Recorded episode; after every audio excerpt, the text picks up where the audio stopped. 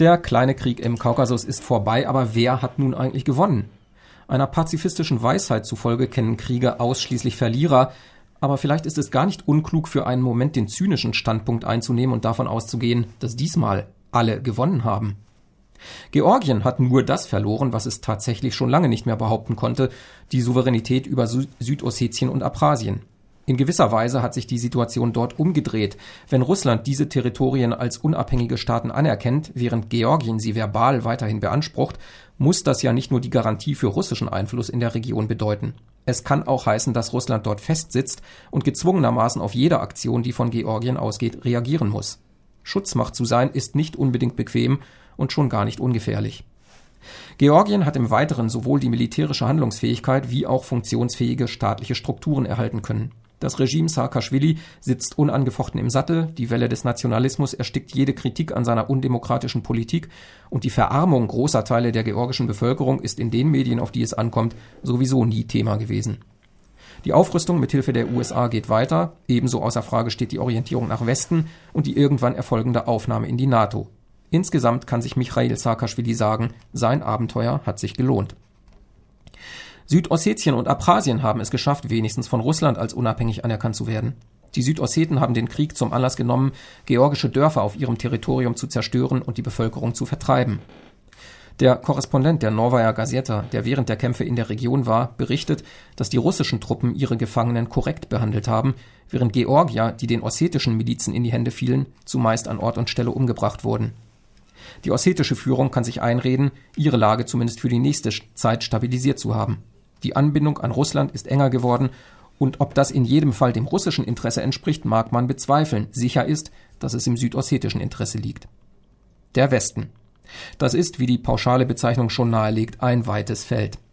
Die Europäer gucken etwas bedeppert aus der Wäsche. Entgegen der Pressehetze, die gegen Russland entfacht wurde und die teilweise schon rassistische Züge aufwies, liegt es nicht im Interesse der EU, die Beziehungen zur Russischen Föderation dauerhaft auf Eis zu legen. Insofern war die Position der Europäischen Union die unangenehmste. Sie konnte die russische Machtdemonstration nicht stillschweigend hinnehmen, wollte gleichzeitig keine ernsthafte Verstimmung riskieren und musste andererseits den USA bedeuten, dass auch Europa ein ernstzunehmender Akteur ist. Wahrscheinlich ist aus dieser ungünstigen Lage durch die diplomatischen Aktivitäten etwa Nicolas Sarkozys noch das Beste herausgeholt worden. Die USA hatten es leichter.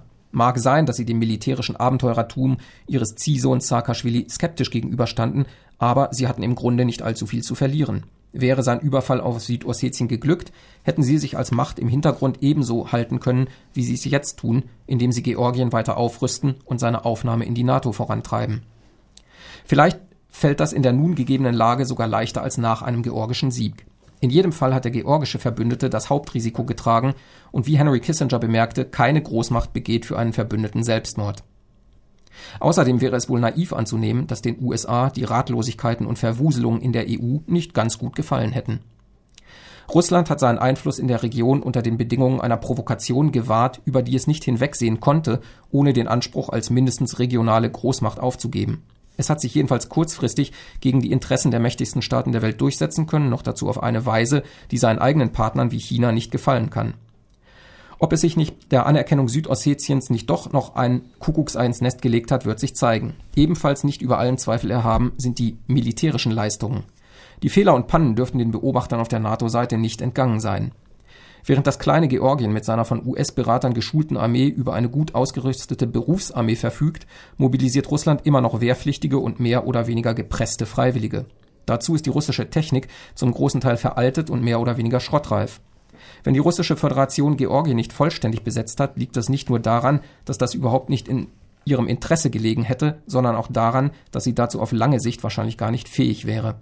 Wie auch immer, ein Krieg, der derart viele Gewinner kennt, wird aller Wahrscheinlichkeit nach nicht der letzte seiner Art gewesen sein. So funktioniert Geopolitik.